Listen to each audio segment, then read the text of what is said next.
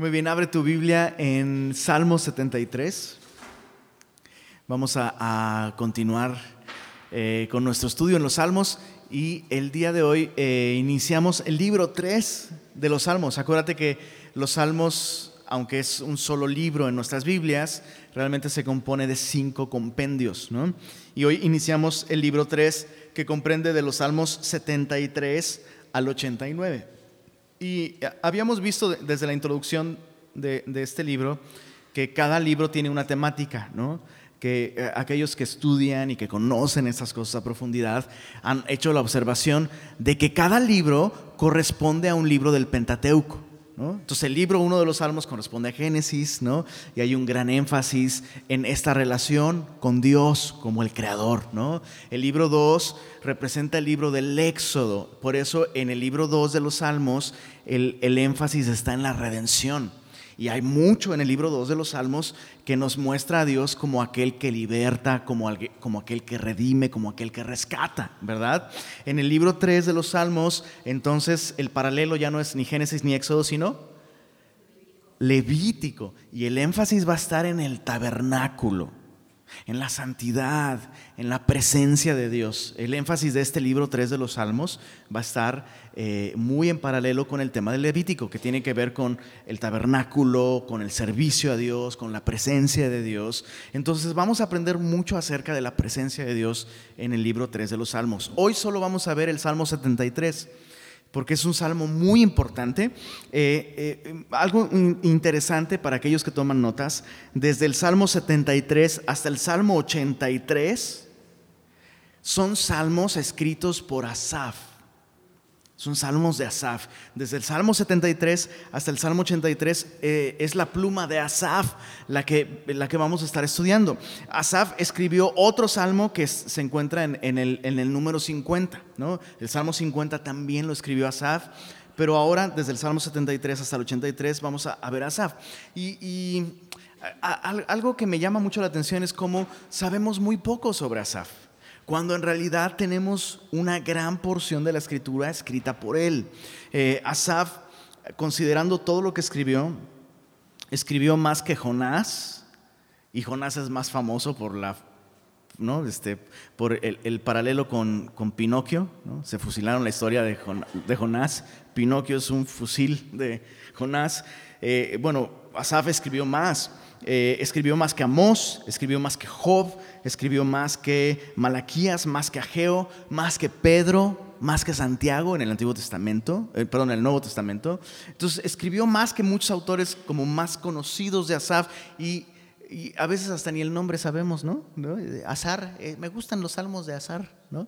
No, no es Azar, es Asaf, ¿no? Asaf.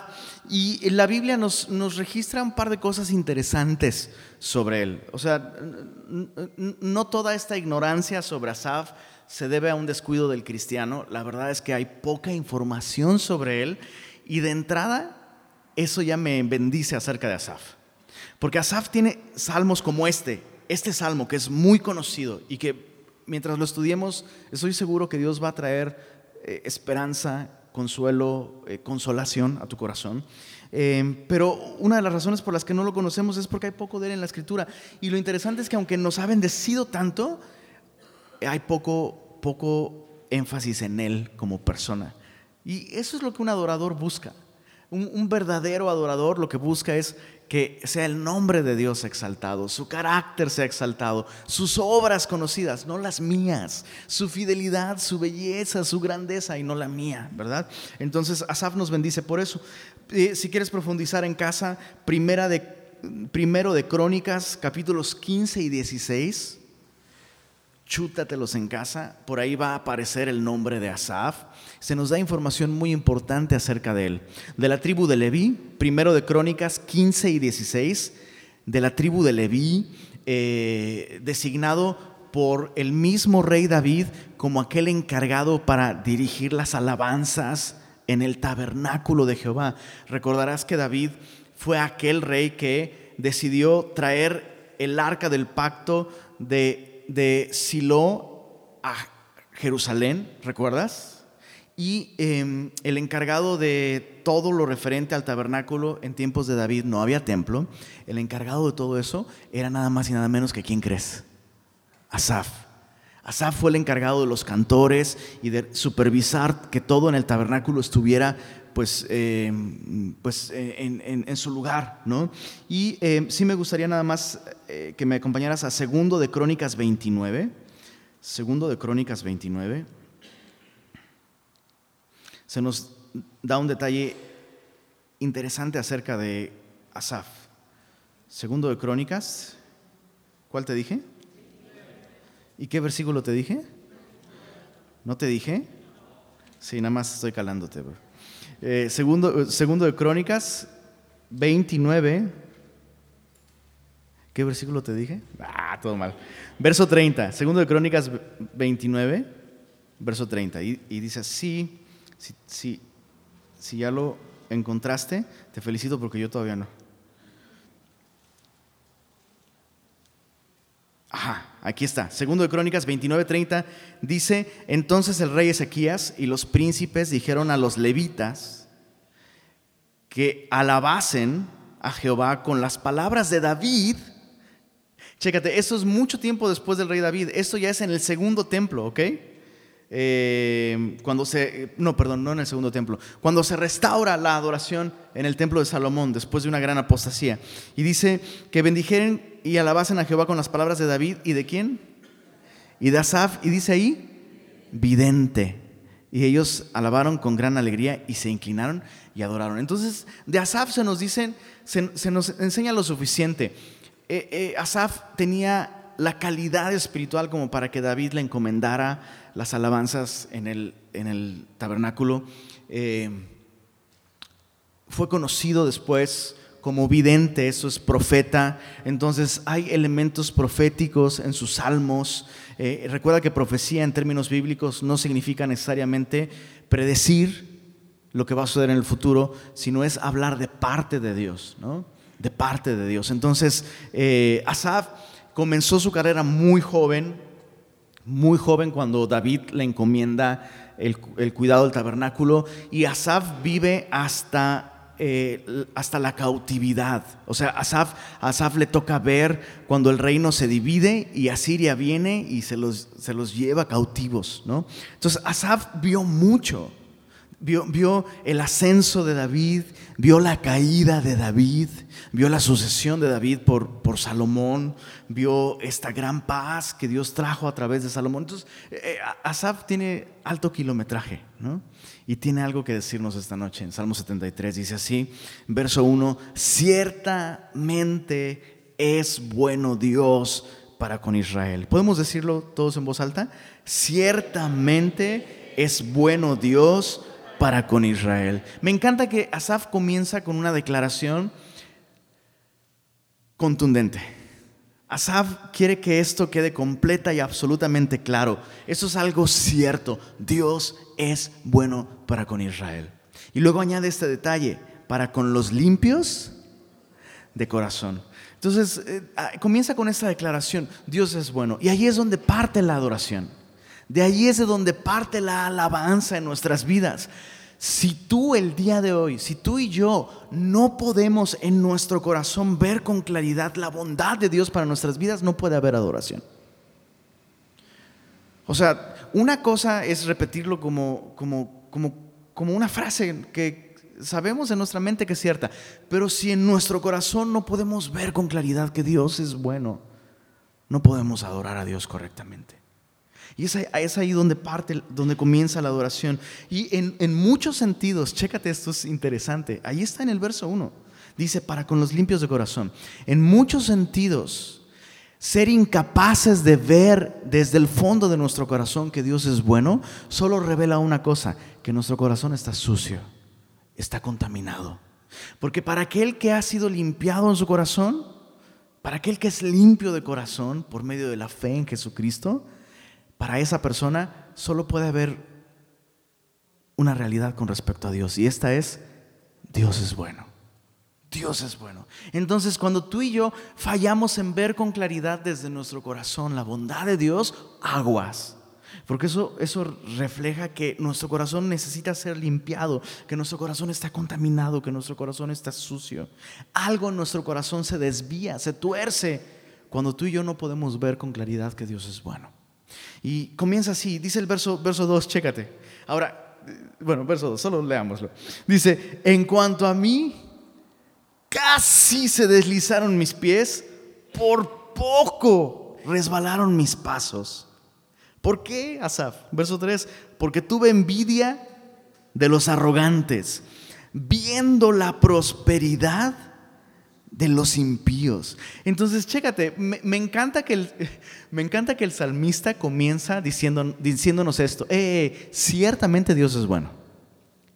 Me encanta que el salmista comienza así, porque cualquiera de nosotros con un corazón religiosote, ¿no? Así, si, comenzáramos leyendo el verso 2, en cuanto a mí casi se deslizaron mis pies, por poco resbalaron mis pasos, porque tuve envidia de los arrogantes, viendo la prosperidad de los impíos, diríamos, este vato se fue por las tortas, ¿no?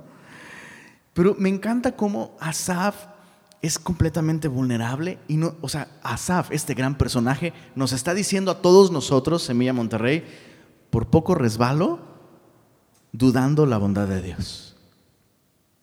y me gusta la, la brutal honestidad con la que la Biblia plantea estas cosas ante nosotros. Me gusta. Me gusta que Asaf tiene, tiene esta eh, honestidad para decir, ¿sabes qué? Yo como, como adorador, como director de alabanza, lucho con estas cosas. O sea, por poco resbalo. Al considerar ahora, es importante observar un par de cosas. En primer lugar dice, tuve envidia de los arrogantes en segundo lugar dice, viendo la prosperidad de los impíos. Entonces es una cuestión de perspectiva. Asaf comenzó a observar con sus propios ojos, con su propia perspectiva, que los impíos prosperan. Es decir, que, los impíos se salen con la suya, que los impíos son los que ríen al último y por tanto son los que ríen mejor. O sea, Asaf está, está, está viendo algo que es real ante la apariencia, ante, ante cualquier observador objetivo que ve este mundo, puede llegar a esa misma conclusión. Como que en este mundo opera la ley del, no del más bueno, sino la ley del más fuerte, del más malo, del más abusado, del más gandalla, el más listo. Entonces, quieres salir adelante, tienes tienes que entrarle a este rollo. Tienes que traicionar, tienes que mentir, tienes que, ¿no? Es lo que él está viendo. Personas terribles, malvadas, impías, abusivas, engañosas, deshonestas, crueles. Les va muy bien. Les va muy bien. Y dice en el, en el verso 4, chécate, pero, pero todo es una cuestión de apariencias, ¿ok? Es lo que alcanza a ver con sus ojos. Es una perspectiva completamente humana. Verso 4, porque no tienen congojas por su muerte, pues su vigor está entero. No pasan trabajos como los otros mortales, ni son azotados como los demás hombres. Por tanto, la soberbia los corona. Se cubren de vestido de violencia. O sea, han llegado a un, a un extremo tal que la soberbia ni siquiera la disimulan, sino la presumen. Y la violencia ni siquiera la, la, ocultan, sino la exhiben, no se visten de violencia. Los ojos se les saltan de gordura. Y mira, dice al final, logran con creces los antojos del corazón. Entonces, este Asaf lo que está viendo es, hay justos, hay personas rectas, personas que aman a Dios, que buscan al Señor, que están padeciendo económicamente, que están sufriendo enfermedad en sus cuerpos, que eh, eh, eh, Asaf está viendo que el justo, el misericordioso, es aplastado por el opresor. Y, y, de pronto llega a esta conclusión, ¿no? O sea, el impío logra con creces, es increíble, dice, los antojos del corazón. Otras traducciones dicen tienen, tienen más, logran más de lo que el corazón es capaz de desear. Verso 8, y eso no es lo peor. O sea, quiero que observes cómo en la mente del salmista esta descripción va siendo cada vez peor. Se mofan, hablan con maldad de hacer violencia, hablan con altanería, ponen su boca contra el cielo y su lengua pasea la tierra. Cuidado con la gente de lengua larga. Cuidado con la gente de lengua larga. Cuidado con la gente que, que, dice que Dios le otorga todos los deseos de su corazón. ¿no? Cuidado, cuidado con eso. Eh, dice el verso 10, por eso Dios hará volver a su pueblo aquí.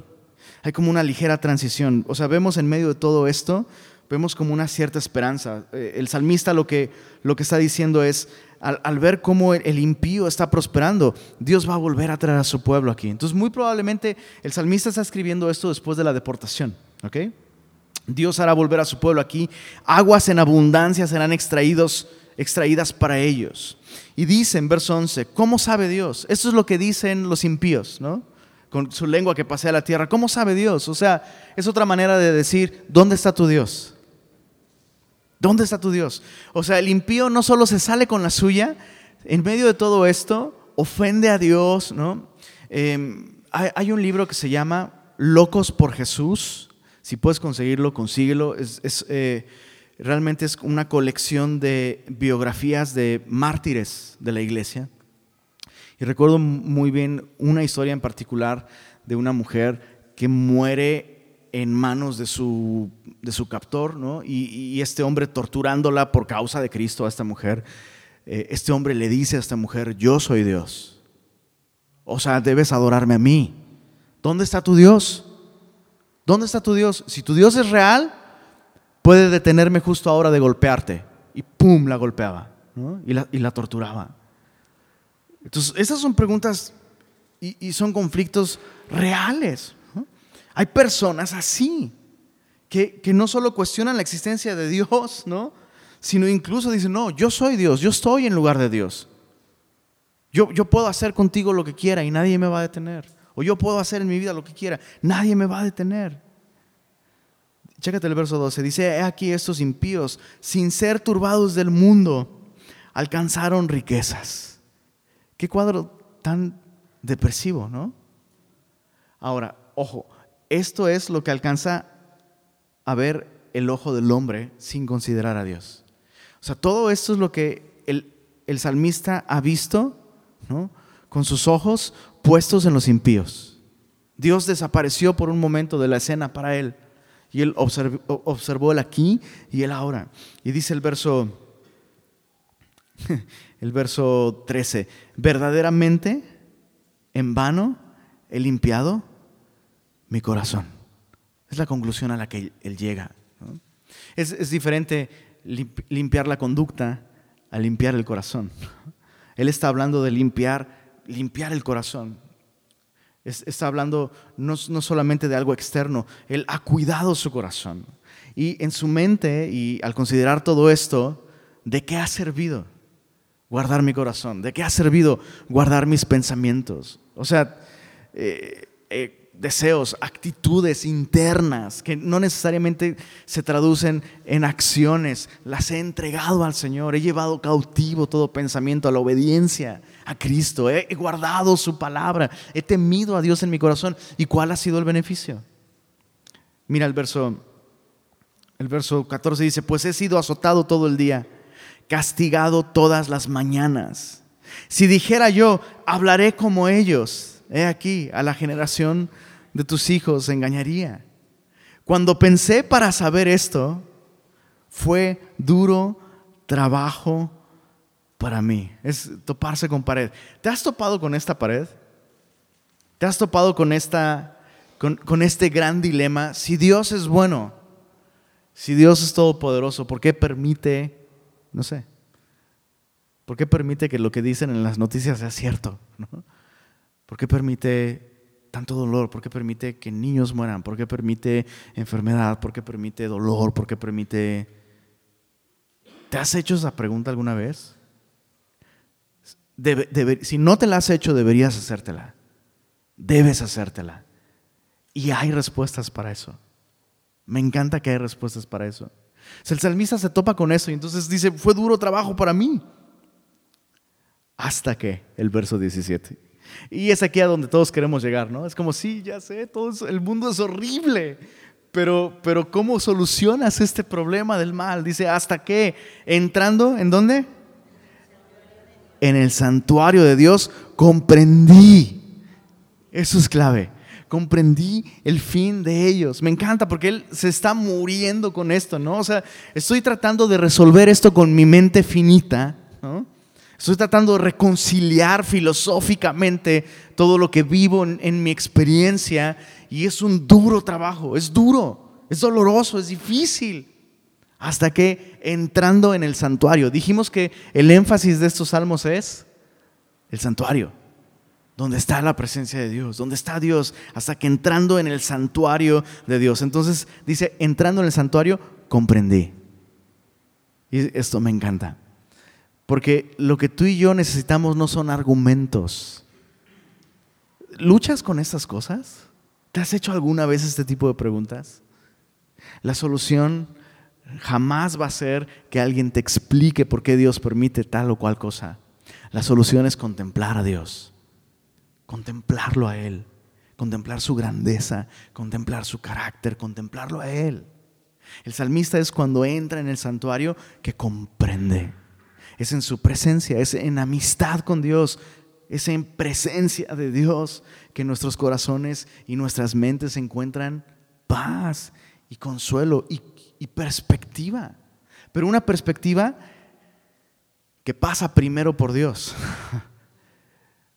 no, primero por nuestro entendimiento o por las circunstancias, ¿no? Por eso es, tan importante, ¿no? Yo, yo, creo que necesitamos esto. Eh, de un domingo a otro domingo, nuestra visión se desenfoca, ¿a poco no?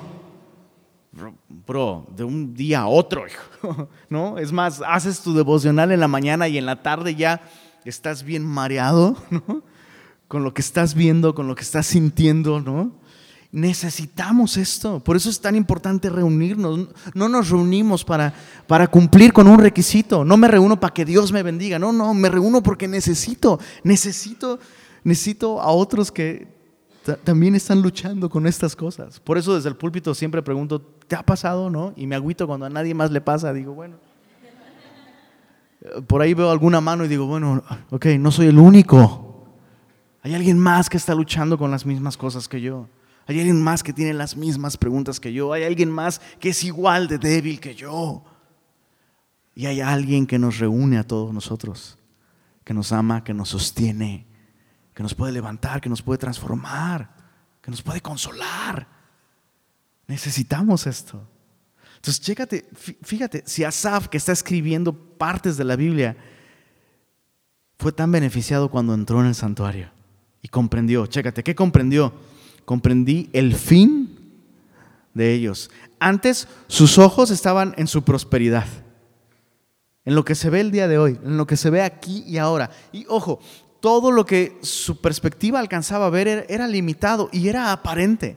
¿No? Él dice, ellos no tienen congojas, no tienen temor por su muerte. ¿Sabes qué? No existe una sola persona que no tenga congojas en la vida. No existe.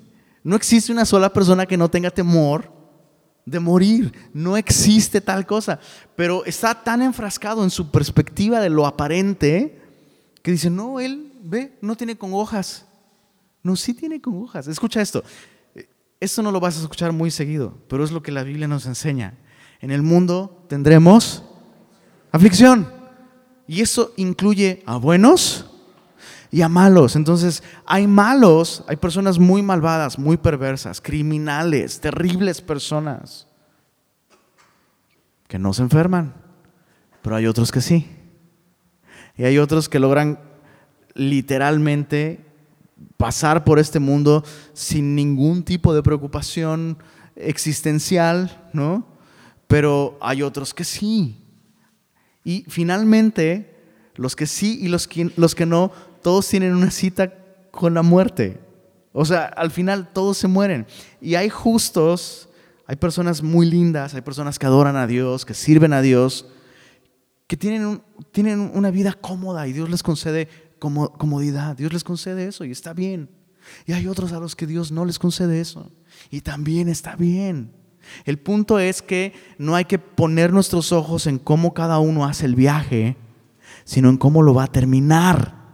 Chicos, eso, eso esa perspectiva no la vas a tener viendo tus series de Netflix, platicando con tus amigotes que no conocen la escritura. No, esa perspectiva la vas a obtener en la palabra de Dios. Hay un fin para todos, bro. Tú vas a tener un fin, yo voy a tener un fin, los malos van a tener un fin. Y cuando el salmista llega al santuario, comprende, ¿qué cosa comprende? El fin de ellos. Porque él está seguro del fin suyo. o sea, él sabe que cuando él, cuando él muera, él sabe a dónde va. Pero él está pensando en el fin de ellos ahora, ¿no? Y, mira esto, dice, ciertamente, te lo voy a dejar de tarea, obsérvalos ciertamente en este salmo. Comenzó con ciertamente, es bueno Dios para con Israel. El verso 13 es otro ciertamente, pero se traduce distinto, verdaderamente en vano limpié mis manos. Pero el verso, el verso, verso 18 dice, ciertamente, es una certeza los has puesto en deslizaderos. Entonces me encanta porque el salmo comienza diciendo, por poco se deslizan mis pies. O sea, Dios me puso en circunstancias tan difíciles, así es como Él comienza diciendo, que mis pies por poco se deslizan. Pero cuando Él regresa a la presencia de Dios, Él entiende, no, no soy yo el que está deslizándose. Ciertamente son ellos. Los has puesto en deslizaderos. En asolamientos los harás caer. Asolamiento es algo peor que destrucción, ¿ok? Implica vergüenza, implica oprobio, implica eso. Dice, ¿cómo han sido asolados? De repente, Asaf, el vidente, comienza a ver el futuro, comienza a ver la eternidad, comienza a ver a los malos desde una perspectiva eterna y dice, ¿cómo han, sido asolados? De repente perecieron y mira lo que dice el verso 19 se consumieron de terrores. Cualquier persona que piensa que después de morir se termina todo, está en un grave error. O, hay delicias a la diestra de Dios para siempre, o hay un gran terror por siempre. O sea, literalmente lo que el infierno será, la Biblia enseña mucho acerca del infierno. Pero enseña que no solo es un lugar, ¿ok? Va a ser, va a ser un lugar, de alguna manera hay como una ubicación, habrá una ubicación para el infierno. Todavía no se estrena, no te preocupes, espero que ninguno de nosotros nos toque estrenarlo. Pero la, Biblia me enseña que es un lugar donde la gente estará consciente, ¿ok? Estará consciente y estará bajo tormento eterno, no solo de tipo físico, sino emocional también. O sea, la, persona va, va por toda la eternidad con mucha claridad, va a comprender lo que hizo con su vida y lo que perdió a rechazar a Dios. Entonces imagínate una persona que por la eternidad va a estar odiándose y odiando a Dios y luego odiándose a sí mismo y luego odiando a Dios, encrechendo por la eternidad y aumentando su sentido de soledad, de vergüenza, de culpa y de odio por siempre. Y ese es el lugar al que tú y yo nos dirigíamos sin Cristo. Y es el lugar del que Cristo nos salvó. O sea, esta idea de, no, carnal, en el infierno voy a estar con mis compas, bro. Bro, no sabes lo que estás diciendo si piensas así. Por, eso Cristo soportó en la cruz tan terrible sufrimiento y vergüenza y dolor, para librarnos de un terrible sufrimiento, vergüenza y dolor a nosotros. Pero entonces el salmista, al, al considerar la eternidad, las circunstancias de hoy a la luz de la eternidad, dice, han sido consumidos de terrores. O sea, todo lo que aparentemente es, no tenían temor de ninguna cosa, por la eternidad van a ser consumidos de terrores. Dice, como el sueño del que despierta. Así, Señor, cuando despertares, menospreciarás su apariencia. Entonces, el recuerdo del malvado en la eternidad va a ser como, ¿te acuerdas de lo que soñaste anoche? ¿Sí te acuerdas de lo que soñaste anoche? Algunos más o menos. Sé que soñé, o, sí, o soñé que soñé o no soñé, ¿no? Entonces, imagínate qué bello va a ser en la eternidad que toda esta maldad, todas estas personas que, nos han lastimado, que, que, han hecho daño a este mundo, que han blasfemado el nombre de Dios y que no se reconciliaron con Dios a través de Cristo, va a ser como un, como un sueño. Va a ser como, fue terrible, pero es como un sueño. Es como si no pasó nada. Eso va a ser genial. Dice el verso,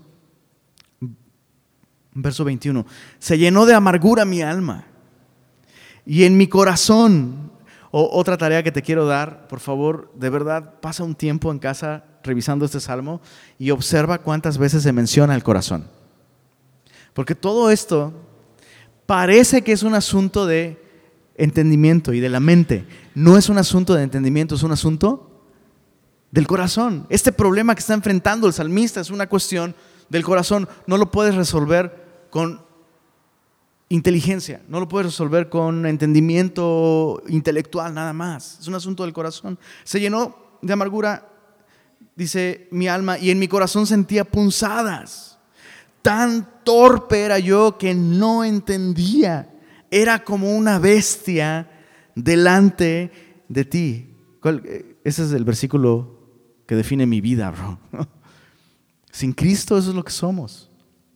Chécate qué interesante. Sin Cristo, sin la perspectiva de la palabra de Dios, sin ver las cosas como Dios las ve, terminamos así. Dice, tan torpe como una bestia que no entendía. Era como una bestia delante de ti. Con todo, yo siempre estuve contigo. Me tomaste de la mano derecha. Me encanta cómo el salmista, o sea, el salmista no está diciendo, era como una bestia que no entendía, pero le eché ganas y ya entendí y pues ya. No, no. Yo siempre estuve contigo y fuiste tú el que me tomaste de la mano derecha. Me has guiado según tu consejo y después. Me encanta el cambio de perspectiva del salmista, ¿no? Míralo, está prosperando, está hasta subió 10 kilos más, ¿no? Lo cual era bueno en ese tiempo, ¿no? Que hasta se te salieran los ojos así de gordura, era bueno en ese tiempo, ¿no? Mira, no, cómo le va re bien. Y ahora su perspectiva después de entrar en el santuario, el fin, el fin de ellos, ¿no? ¿Y cuál va a ser el fin mío? No, olvídate, después, ¿qué va a pasar conmigo? Me recibirás en gloria. Y mira su conclusión, ¿a quién tengo yo en los cielos? Sino a ti y fuera de ti nada deseo en la tierra. Mira el cambio tan radical que tuvo su corazón.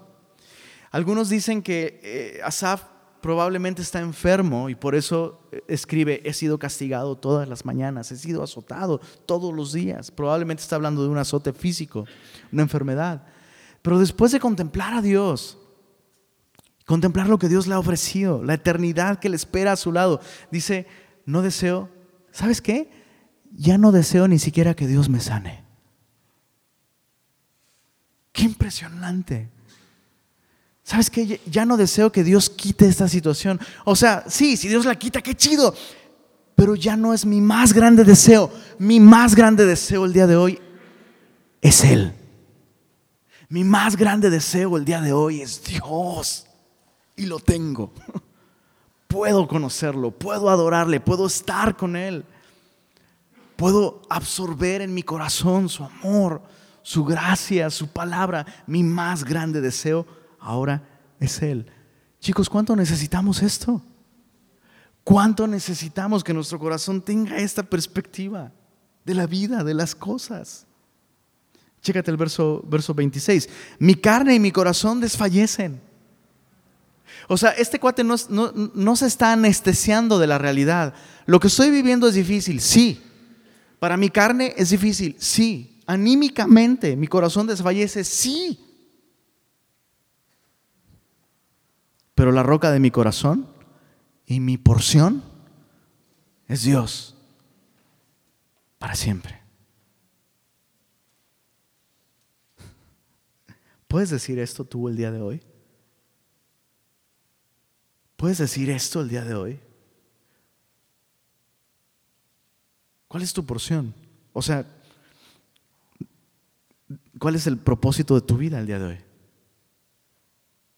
Aquello detrás de lo que vas, ¿qué es? ¿Una vida cómoda?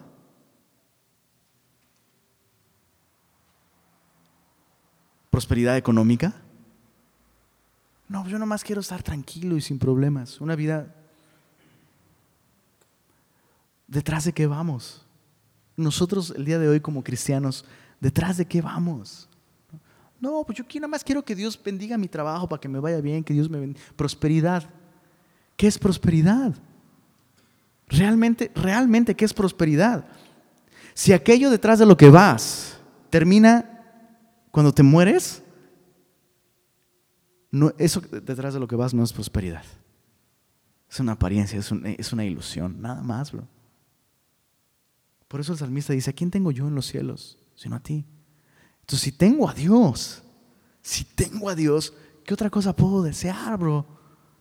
No, pues es que yo quiero casarme, quiero casarme. Bro, el matrimonio no es tu único y suficiente salvador si eres soltero, bro. Quiero hijos o me muero, como decía Raquel, ¿no? Dios te los puede dar y después te vas a querer morir porque te los dio. O sea, cualquier otra cosa que no sea Él no puede ser nuestra porción, bro. No puede ser aquello de lo que depende nuestra vida. Sí, yo, yo quiero amigos, quiero amigos, bro. Ya tienes uno. Un perfecto amigo en Cristo. ¿Se entiende lo que estoy diciendo? O sea, no, no está mal que ames tu familia, no está mal que... No, no, ninguna de esas cosas está mal, pero está mal cuando hacemos de esas cosas nuestra porción. Este salmo, este mismo salmo que estamos estudiando, Dios me permitió, me ha permitido compartirlo varias veces con personas en momentos muy difíciles.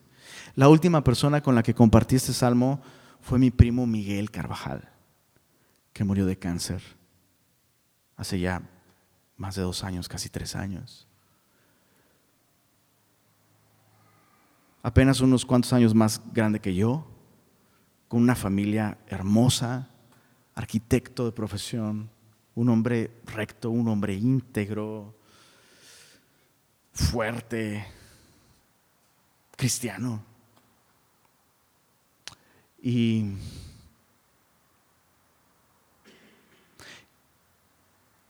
qué diferente es leer la escritura desde el pozo de la desesperación, bro.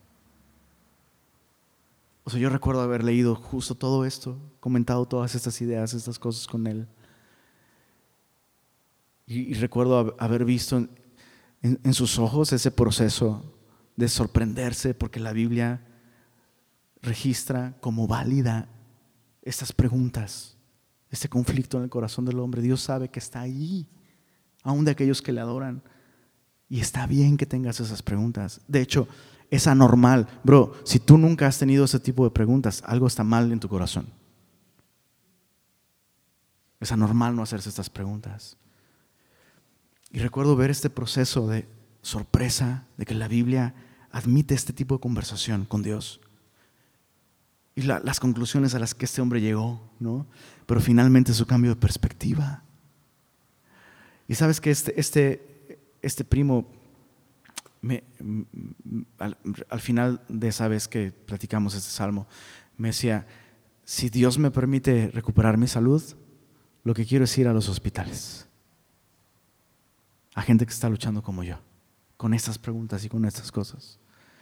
Y Dios no se lo permitió, pero le está con el Señor. Y una de las cosas que me marcó en su, en su conversación, fíjate, o sea, siendo cristiano, o sea, el cuate no andaba ¿Sabes? No, no, andaba mal, no andaba de mala copa, no andaba engañando a su esposa, no, o sea, te amaba al Señor. Y se arrepentía de haberle dedicado tanto tiempo a su trabajo. Qué interesante. Hombres, escuchen esto, especialmente aquellos que están criando hijos. Te vas a arrepentir si haces del trabajo lo más importante en tu vida, bajo el pretexto de darle a tus hijos lo mejor les estás, les, estás quitando lo único que tú les puedes dar, que es un papá. No estoy diciendo que no trabajes y que no trabajes duro. Estoy diciendo que eso no es lo más importante. Perspectiva. perspectiva. Mi carne y mi corazón desfallecen, mas la roca de mi corazón, mi porción es Dios para siempre. Porque aquí los que se alejan de ti perecerán. Tú destruirás a todo aquel que de ti se aparta. Pero en cuanto a mí, el acercarme a Dios es el bien. ¿Recuerdas cómo comenzó este salmo? Decía que él tuvo envidia de los arrogantes viendo la prosperidad de los impíos.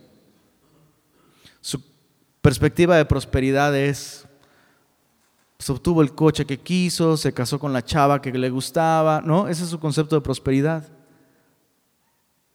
Ese era al principio. Pero ahora su concepto de prosperidad, ¿cuál es? Chécate, el acercarme a Dios, eso es prosperidad. El acercarme a Dios, eso es realmente el bien. Entonces, tienes a esos dos personajes. El cuate al que nunca le dio cáncer murió con una cuenta bancaria ultramillonaria y dejó a sus hijos con la vida arreglada, ¿no? Pero nunca buscó a Dios, nunca luchó con estas interrogantes de cuál va a ser el destino de mi alma. Y tienes por otro lado a Miguel Carvajal, mi primo, que amó a Dios, que conoció a Cristo, que sirvió a Jesús y que murió de cáncer y dejó una viuda dejó hijos niños y adolescentes. ¿Cuál de esos dos es prosperidad de acuerdo a tus estándares? ¿Y cuál de esos dos prosperó realmente a la luz de la Biblia? La Biblia dice prosperó este último, aquel que aún en medio de su dolor se acercó a Dios y encontró que para él el mayor bien era Dios, conocerle, conocerle de verdad, bro. El acercarme a Dios es el bien. Mira el verso 28 al final dice, he puesto en Jehová, el Señor, mi esperanza para contar todas sus obras. ¿Tienes algo que contar el día de hoy? ¿Tienes algo que contar de lo que Dios ha hecho contigo?